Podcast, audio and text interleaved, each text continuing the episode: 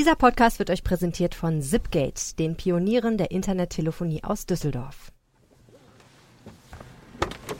Guten Morgen, Oliver Wiegand. Guten Morgen. Sollen wir losfahren? Wir fahren los. Das war anschnallen. Vorher noch ein paar Powerslides im Schnee. Was machen wir hin, Papas? Powerslides. Weißt du, wie ein Powerslide geht im Schnee? Mach mal. So, Wow! bisschen, bisschen spärlich. Was Echt. piept hier so? Das ist die scheiß Handbremse. Die sagt, sie wäre angezogen. Aber habe ich sie extra angezogen. Für hier könnte es ein bisschen besser gehen. Alter. Albern. Okay. Aber du hast, äh, schon, du hast schon länger einen Führerschein? 32 Jahre. 32 Ah, Jahre äh, Führerschein? 33 dieses Jahr.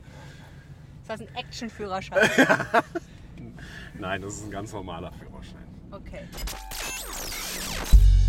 Diese Woche im Rheinpegel Mono. Wir machen einen Ausflug ins faszinierende Neandertal. Nur 10 Kilometer von Düsseldorf liegt dieses Tal, das bis ins 19. Jahrhundert in ganz Europa berühmt war für seine außergewöhnliche Landschaft und natürliche Schönheit.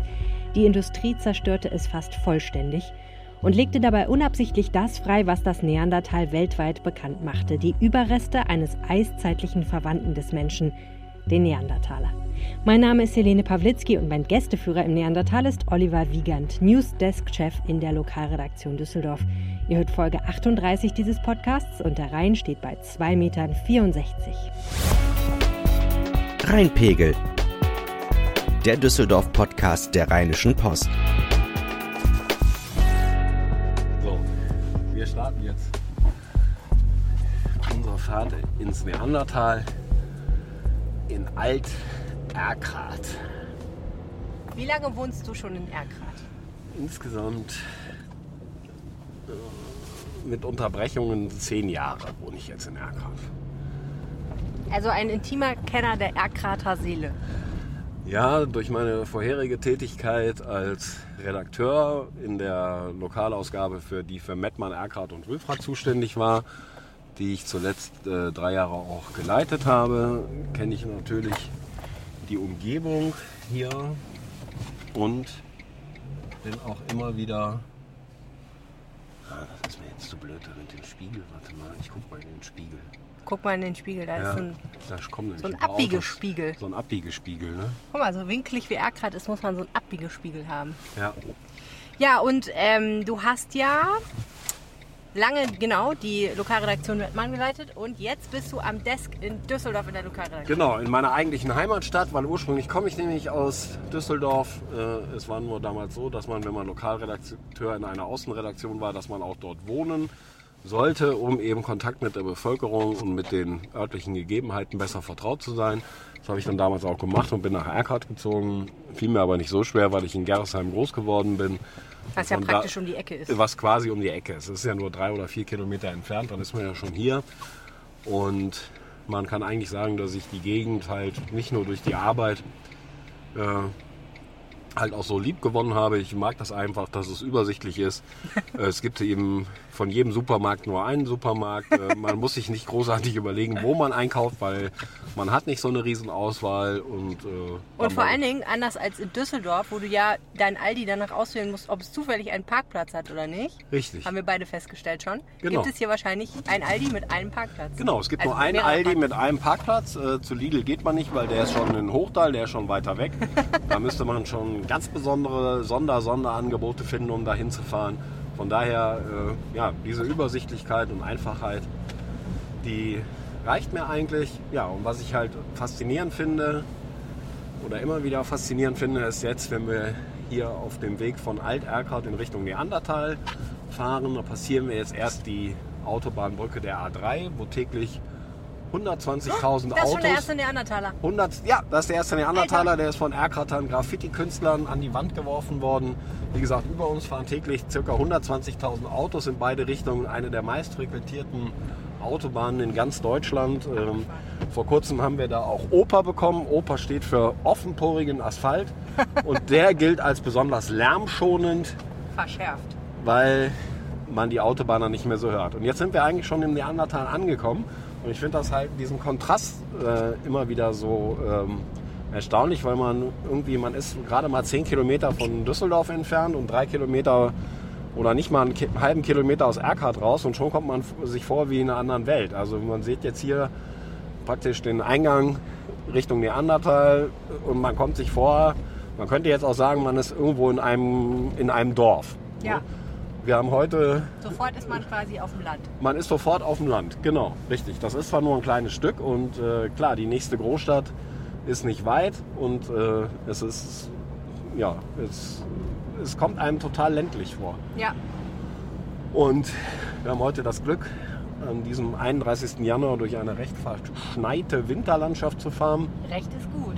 Total. Ja, aber man sieht eben hier, früher kam man eben auch die großartige Idee, in solchen äh, Gegenden halt auch Industrie anzusiedeln. Also wir haben hier eine Fabrik äh, von Davis Standard, die gibt es hier aber auch schon seit längerer Zeit. Jetzt ist hier so ein grünes Schild am Wegesrand mit gelber Schrift, da steht Neandertal drauf, das ist jetzt officially Neandertal. Yes, jetzt fängt es offiziell an und hier an der Seite fließt übrigens auch die Düssel, die jetzt in geordneten Bahnen vor sich hin fließt.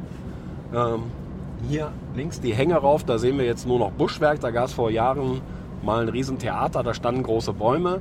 Aber weil es immer wieder drohte, auf die Straße zu fallen, hat der Kreis Mettmann einfach mal gesagt, wir schneiden die Bäume jetzt radikal ab. Das hat damals für einen Aufschrei gesorgt, das fanden viele nicht gut.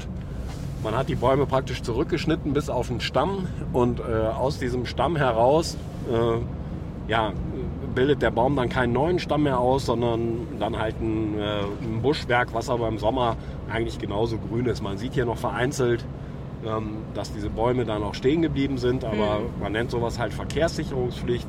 Es gilt eben ähm,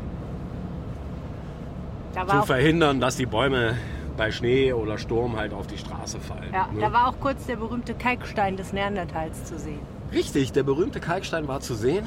Und wenn wir jetzt hier auf der rechten Seite nähern wir uns äh, einer legendären Örtlichkeit. Äh, da vorne sieht man bl- blau-weiße Stangen, die Ja, da einfach, rot-weiße Stangen, die einfach mitten, äh, mitten da drin stehen. Moment, Ja. ich muss mal kurz Oh, bremsen, weil der einzige Blitzer des gesamten Neandertals, der meiner Ansicht nach gar nicht befüllt ist, Aber äh, du hast doch einen action ich möchte es nicht ausprobieren. So. Okay.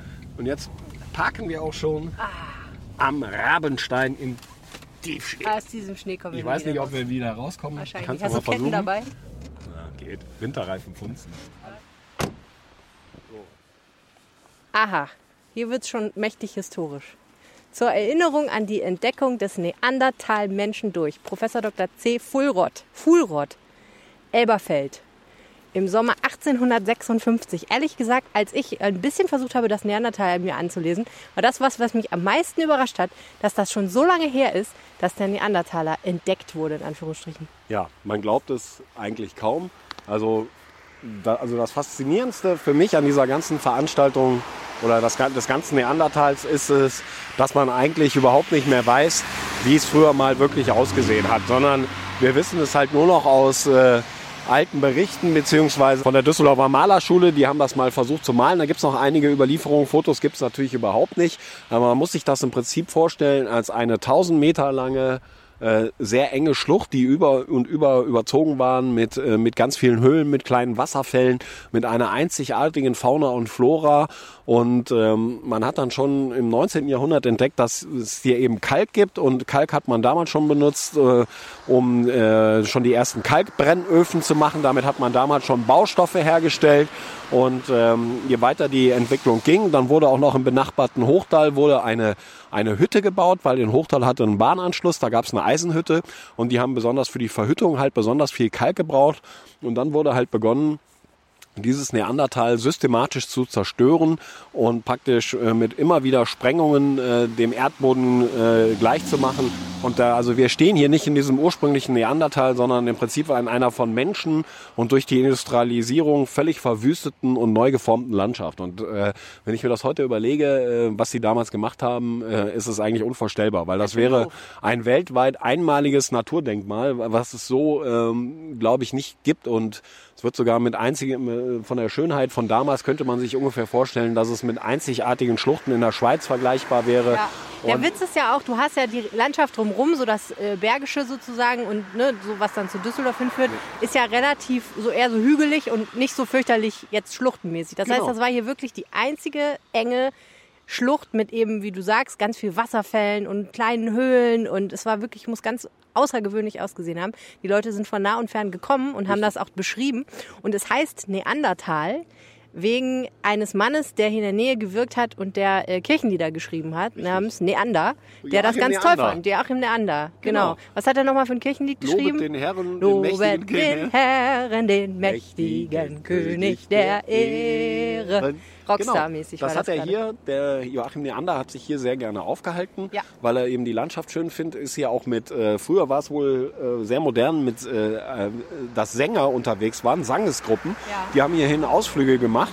Und der Neander fand eben diese Schlucht so wunderbar, dass er öfter hier hingekommen ist äh, und eben auch der Name. komponiert hat, was man so machte. Ne? Man hat, ja. legte sich hier so auf irgendeinen so einen Felsen genau. und schaute sich die Wasserfälle an und dann komponierte ja. man vor sich hin. Und hier stehen wir jetzt vor einem der letzten verbliebenen Felsen. So ähnlich muss das hier damals ausgesehen haben. Ein sehr spitzer Felsen, an dem eben eine Tafel angebracht ist, die, die auf die zweite bemerkenswerte Tatsache des Neandertals hinweist. Also nachdem das Neandertal berühmt war für seine Naturschönheit, sozusagen lange, lange, lange Zeit, ähm, kam dann als nächstes die Entdeckung des Neandertalers. Ja, richtig. Das ist. Äh, Wollen wir schon mal ein Stückchen gehen? Ja, eigentlich eine Geschichte, die äh, völlig unvorstellbar ist. Zwei italienische äh, Bauarbeiter, das sieht man, gab 19, 1800, im Jahre 1856 gab es schon Gastarbeiter, äh, die halt hier, äh, hier hingekommen sind und hier angefangen haben auszugraben. Die haben eben in einer, in einer von diesen Höhlen, die es natürlich heute auch leider nicht mehr gibt, die man dann rigoros gesprengt hat, äh, haben die halt Knochenfragmente gefunden und die beiden haben zuerst gedacht, äh, es handelt sich um Reste von irgendwelchen Bären und Bären. Bären, nicht Bären, Bären mit Ä, mit haben Ä. es dann nicht weiter verfolgt und sind. Äh, die haben, haben die irgendwie in die Gegend geschmissen, ne? Haben das irgendwie in die Gegend geschmissen. Ja. Und irgendwie und, kam äh, dann, äh, haben sie dann noch mehr gefunden und haben sie gedacht, hm, irgendwer ist hier. Richtig. Irgendwer ist hier gestorben. Aber also wer? Man vermutet sogar, es waren am Anfang nur einige Knochen. Berühmt geworden ist bis heute eine sogenannte Schädelkalotte, die halt auch noch im Abguss äh, im Neandertal-Museum, das allerdings erst viele Jahre später gebaut worden ist, äh, also in dem Neubau, es gibt ja, es gab 1938, glaube ich, das erste Neandertal-Museum und es gibt jetzt den Neubau. Dort ist der Abguss dieser Schädelkalotte zu sehen. Aber diese beiden äh, Arbeiter haben das halt abgegeben und ja, der Lehrer und Naturforscher Karl Fuhlrott, der, hat, der war praktisch der Erste, der äh, auf die Idee gekommen ist, das sind keine Bärenknochen, das ist auch kein Mensch oder kein, äh, kein neuzeitlicher Mensch, sondern das sind äh, praktisch die Reste eines Urzeitmenschen, die dort gelegen haben. Und auch aus heutiger Sicht völlig äh, merkwürdig. Auf die Idee musst du erstmal kommen, ne? zu sagen, hm, ja. es sieht irgendwie nicht nach Mensch aus. Ja. Es ist aber auch definitiv kein Bär. Das ja. kann ja nur heißen, es muss irgendwas sein, was so ähnlich ist wie ein Mensch, aber kein Mensch. Also kein normaler Mensch, kein der Homo sapiens. Fulrott, der hat auch äh, Zeit seines Lebens gar nicht mehr erlebt, dass das anerkannt worden ist weil zum Beispiel der berühmte Forscher Rudolf Virchow, der ja in Berlin an der Charité äh, sehr bekannt war und auch einige bahnbrechende Entdeckungen gemacht hat, der hat sich zum Beispiel diese Schädelknochen angeguckt und hat gesagt, das sind einfach nur Reste eines Menschen. Der war krank. Der krank dem war so und dem es nicht so gut ging. ja. Und er hat es praktisch überhaupt nicht mehr erlebt. Und erst viel später ist man drauf gekommen, dass es sich wirklich um einen eiszeitlichen Menschen handelt. Ja. Diese Folge wird euch präsentiert von Zipgate, den Pionieren der Internettelefonie aus Düsseldorf. Letzte Woche hat euch Melle von Zipgate den Open Friday vorgestellt. Nur einer von 24 Workhacks, die das Arbeiten bei Zipgate so richtig spannend machen. Das Unternehmen gilt heute in Deutschland als einer der Pioniere, wenn es um leanes und agiles Arbeiten geht. Umso spannender ist der Talk, der am 12. Februar bei Zipgate in der Reihe Lean Dus stattfindet. Denn Speaker Gerhard Wohland stellt die Frage, ob agil nicht eigentlich ein total konservativer Ansatz ist. Wohland ist Physiker und Philosoph und beschäftigt sich mit modernen Ansätzen der Unternehmensentwicklung. Und Agilität ist ja mittlerweile sowas wie die Standardantwort auf die Frage, wie Unternehmen erfolgreich sein können. Gerhard Wohland hat eine andere Antwort. Talentbasiertes Können. Wenn ihr erfahren wollt, was daran anders ist und warum agil nicht die einzige Lösung ist, dann bekommt ihr am Dienstag, dem 12. Februar ab 18 Uhr bei Zipgate im Düsseldorfer Medienhafen die Antwort darauf. Sichert euch ein kostenloses Exklusivticket für die Lindos bei Zipgate unter www.zipgate.de slash Rheinpegel sipgate.de slash Rheinpegel. Jetzt stehen wir hier neben diesen äh, rot-weißen Dingern, die du von der Straße aus erwähnt hast, die ich gar nicht gesehen habe, weil es so schneit. Aber jetzt kann man sie sehr gut sehen. Was signifizieren die denn? Was zeigen Ja, die? das ist ein sehr umstrittenes äh, Projekt gewesen. Man muss sich vorstellen, bis in die frühen 80er Jahre war an dieser Stelle, wo wir jetzt stehen, eine Autoverwertung oder wie wir auch sagen, ein Schrottplatz. Und äh, man hat hier also wirklich Autos ausgeräumt, Öl in den Boden gelassen, das möchte ich alles gar nicht wissen. Aber diese rot-weiß markierten Fahnen stehen im Prinzip, ähm, sollen sie die Fundstelle des Neandertalers, der Neandertaler Knochen markieren. Weil man weiß ja im Prinzip gar nicht, wie diese Höhle war, in welcher Höhe sie war. Man könnte ungefähr sagen, ja gut, hier war vorher mal bis zu 15, 20 Meter eine, in, in bis zu 15 bis 20 Meter Höhe war eine Höhle und dort äh, wurden eben diese Knochen gefunden. Nur man kann es eben nur so andeutungsweise äh, wiedergeben. Also der Kreis hat jetzt mal irgendwann geplant, dass hier vielleicht ein Turm hinkommt, wo man praktisch äh, in, auf einen Turm klettern kann und dann in 15 Meter Höhe im Prinzip noch dichter an diesen äh, Knochen dran war. Ich habe aber auch schon mal mit Forschern gesprochen, also mit Archäologen, die auch hier schon mal Grabungen durchgeführt haben. Und äh, es ist wohl so, bei denen, äh, es wird nicht immer alles ausgegraben, sondern es ist so, dass man auch für kommende Forschergenerationen, die vielleicht andere Mittel und andere Technik haben, praktisch noch was da lässt. Echt? Also es könnte sein, Kleiner dass Gruß hier drunter, dass hier drunter noch äh, komplett erhaltene ähm, äh, Skelette von Neandertalern stehen wir liegen. jetzt gerade auf dem Kopf von einem Neandertaler. Ja, das könnte sein. Oder wir stehen auf äh, einem Riesengemisch aus Altöl, äh, nicht verschrotteten Autos und das äh, ist wahrscheinlicher. versprengten äh, Resten vom Kalkstein. Also Nice. man weiß es alles nicht, aber man geht halt nicht ran und man, Ja. man äh, äh, gräbt nicht immer alles gleichzeitig aus. Also mit anderen Worten, wenn die Zivilisation morgen ausgelöscht wäre, dann würden diese rot-weißen Stäbe dafür sorgen, dass Forscher vielleicht denken, hey, in so zwei Millionen Jahren, irgendwas war hier mal.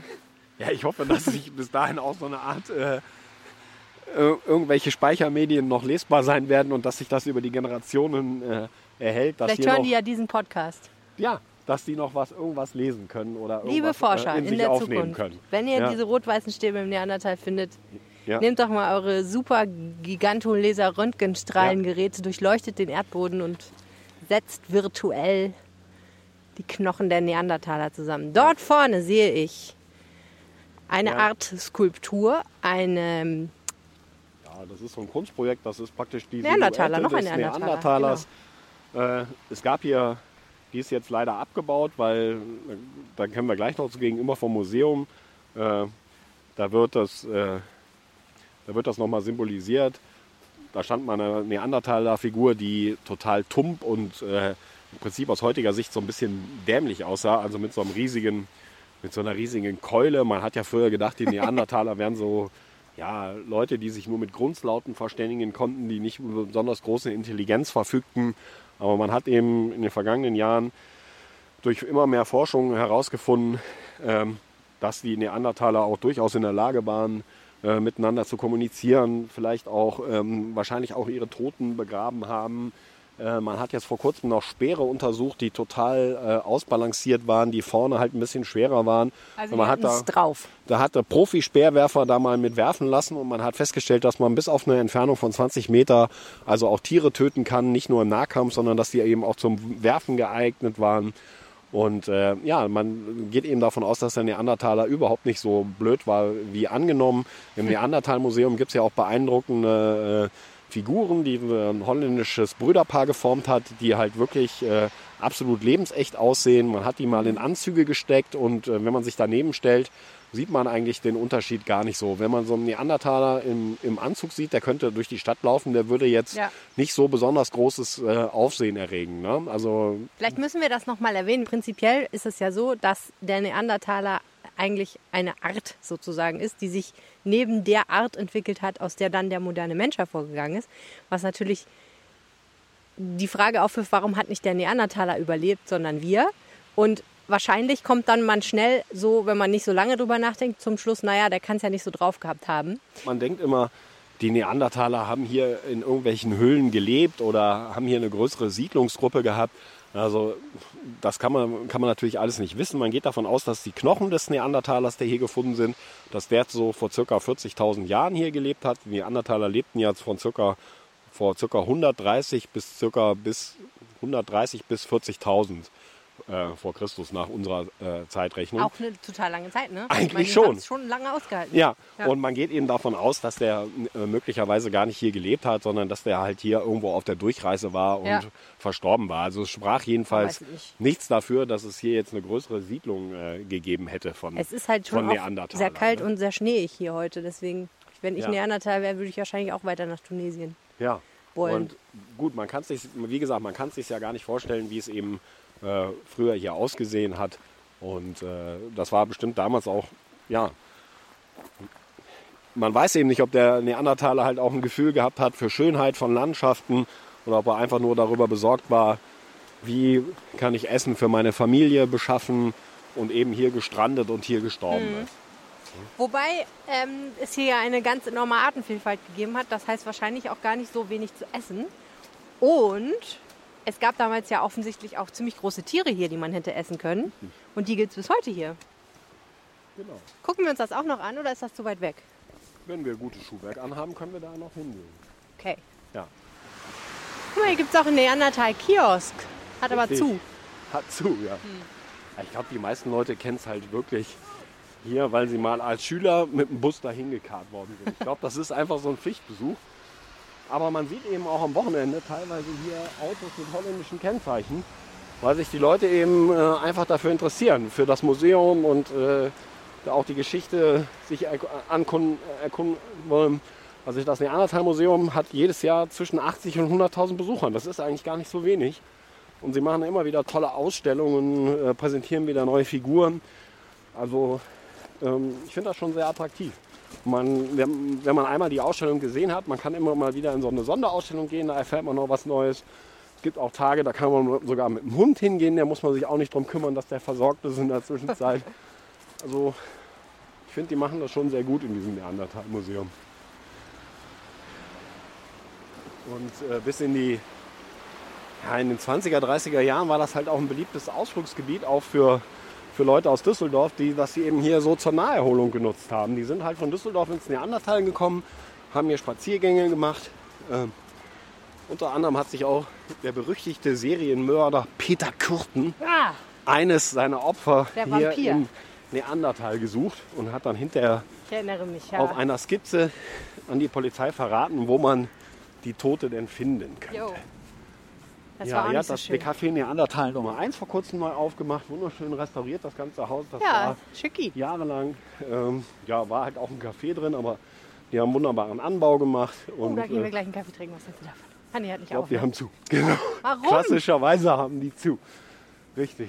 Da sieht man auch Grills, wo man bestimmt leckere Sachen. Ah, hier ist das Schild für den Doggy Day, wie Richtig. du erwähntest. Jeden ersten Freitag im Monat. Genau. Nicht Und schlecht. hier ist halt der Parkplatz und du siehst ja selber, dass der eigentlich viel zu klein ist, um äh, die ganzen Besuchermassen hier aufzunehmen am Wochenende. Und aktuell auch nicht zugänglich, wenn ich das richtig Nee, sehe. genau, wegen der Baustelle halt. Ne? Ja, na gut, dann ist Ja. nicht. So, jetzt gehen wir mal richtig in den Wald rein hier. ja, sicher. Okay. Ich habe halt, ich wie gesagt, äh, Jetzt, wo du das mit Peter Korten gesagt hast, mache ich mir Sorgen. Kürten. Kürten, mache ich mir Sorgen.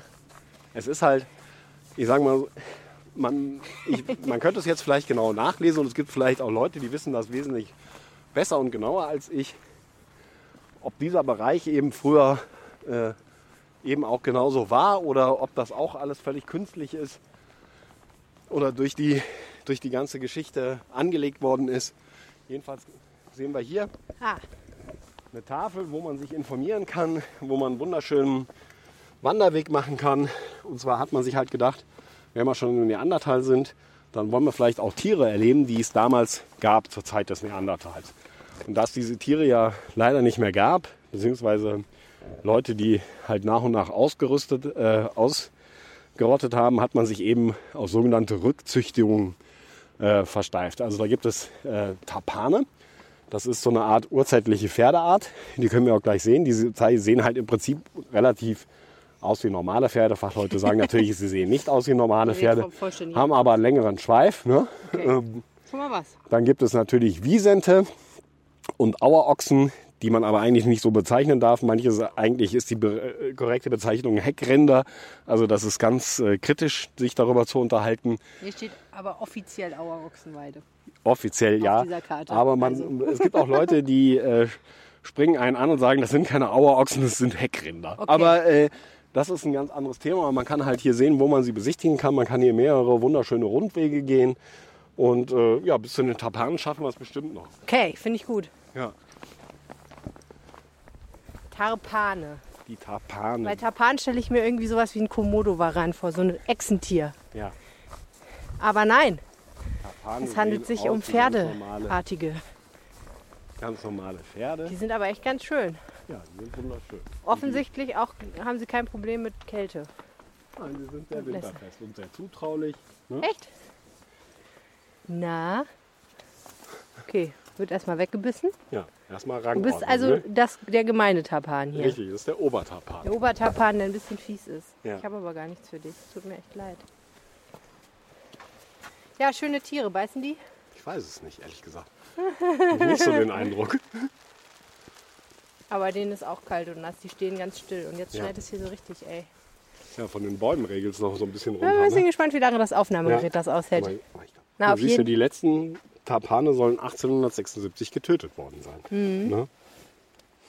Und dann kam jemand und hat irgendwie Wildpferde mit isländischen und gotländischen mhm. Ponys gekreuzt und dann gab es so eine Art ja, Revival der richtig, Tapane. Richtig.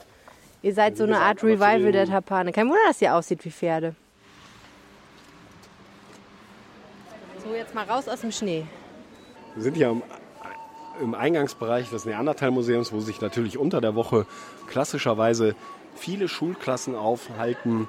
Äh, hier gibt es auch einen Shop, der, den ich sehr witzig finde, dass sich ja natürlich alles mit Themen rund um das Neandertal beschäftigt. Immer wieder mal beliebt, so für Weihnachtsgeschenke, kleine lustige Plüschmammuts. Ähm, Was ist das denn? Hier kann man ein Passfoto machen lassen, wo man sich selbst quasi mit dem Antlitz des Neandertalers vergleicht.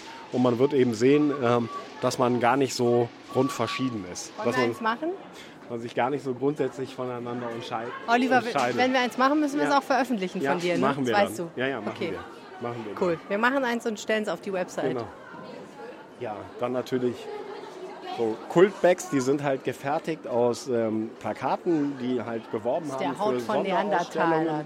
Äh, total haltbar, gibt auch Schirme draus. Natürlich natürlich die super schicken Schneekugeln, die ist irgendwie scheinbar von allen auf dieser Welt. Hier gibt es Schuhe ist ja interessant. Man kann Schuhe selber herstellen. Abgefahren. Der ist auch schön, ne? Diese Repliken, ne? Guck mal hier. Dieses Leder ist aus der Haut der Auerochsen aus dem Neandertaler Wildgehege. Es ist pflanzlich gegerbt. Das wusste ich ehrlich gesagt auch noch nicht. Vor allem nicht, was man mit diesem Stück Leder machen soll. Wahrscheinlich Schuhe. Genau, Rolf Reiner aus Mettmann ist ein selbstständiger Schuhmachermeister.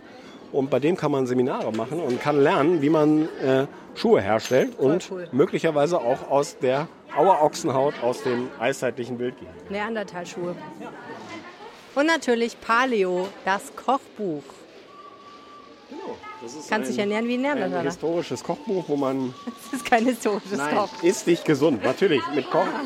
Was sind denn da für Rezepte eigentlich drin? Naja, das ist ohne Fleisch. Äh, nee, Quatsch, Entschuldigung, nur Rosinen Fleisch. Süßkartoffelbrot? Im Prinzip, der Gedanke ist, dass du nur Sachen isst, die der Neandertaler auch zur Verfügung gehabt hätte.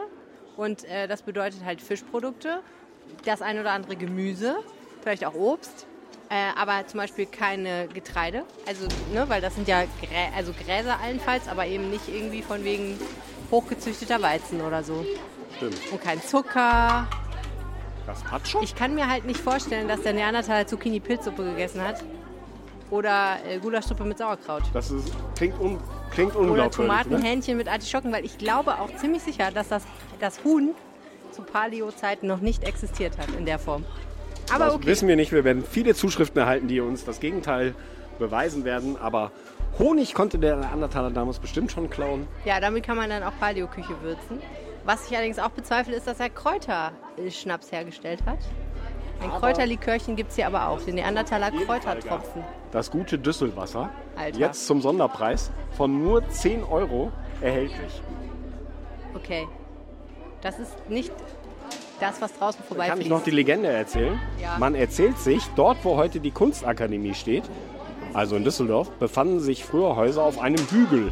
Bei Hochwasser des nahen Flusses blieben diese Gebäude verschont. So hatten die Bewohner Dusel und nannten den Fluss Düssel. Hm. Hammermäßig. Ja, ich frage mich immer schon, warum das so heißt. Das war der Rheinpegel für diese Woche. Vielen herzlichen Dank fürs Zuhören. Wenn ihr uns kontaktieren möchtet, könnt ihr das tun. Ich bin zum Beispiel auf Twitter unterwegs, at Helene Pawlitzki. Ihr könnt uns auch eine Mail schreiben an düsseldorf.rheinische-post.de betreff Rheinpegel oder eine Nachricht über unsere Facebook-Seite RP Düsseldorf. Und noch mehr freuen wir uns, wenn ihr uns anruft und uns eine Nachricht hinterlasst auf unserem Anrufbeantworter. Die Nummer ist 0211 9763 4164. Ihr findet sie auch in der Folgenbeschreibung dieses Podcasts und auf RP Online. Also ruft uns gerne an 97 63 41 64. Und jetzt freuen wir uns, wenn ihr nächste Woche wieder zuhört. Herzlichen Dank. Bis dann. Ciao. Mehr im Netz. Alle Nachrichten aus der Landeshauptstadt findet ihr auf rp-online.de slash Düsseldorf.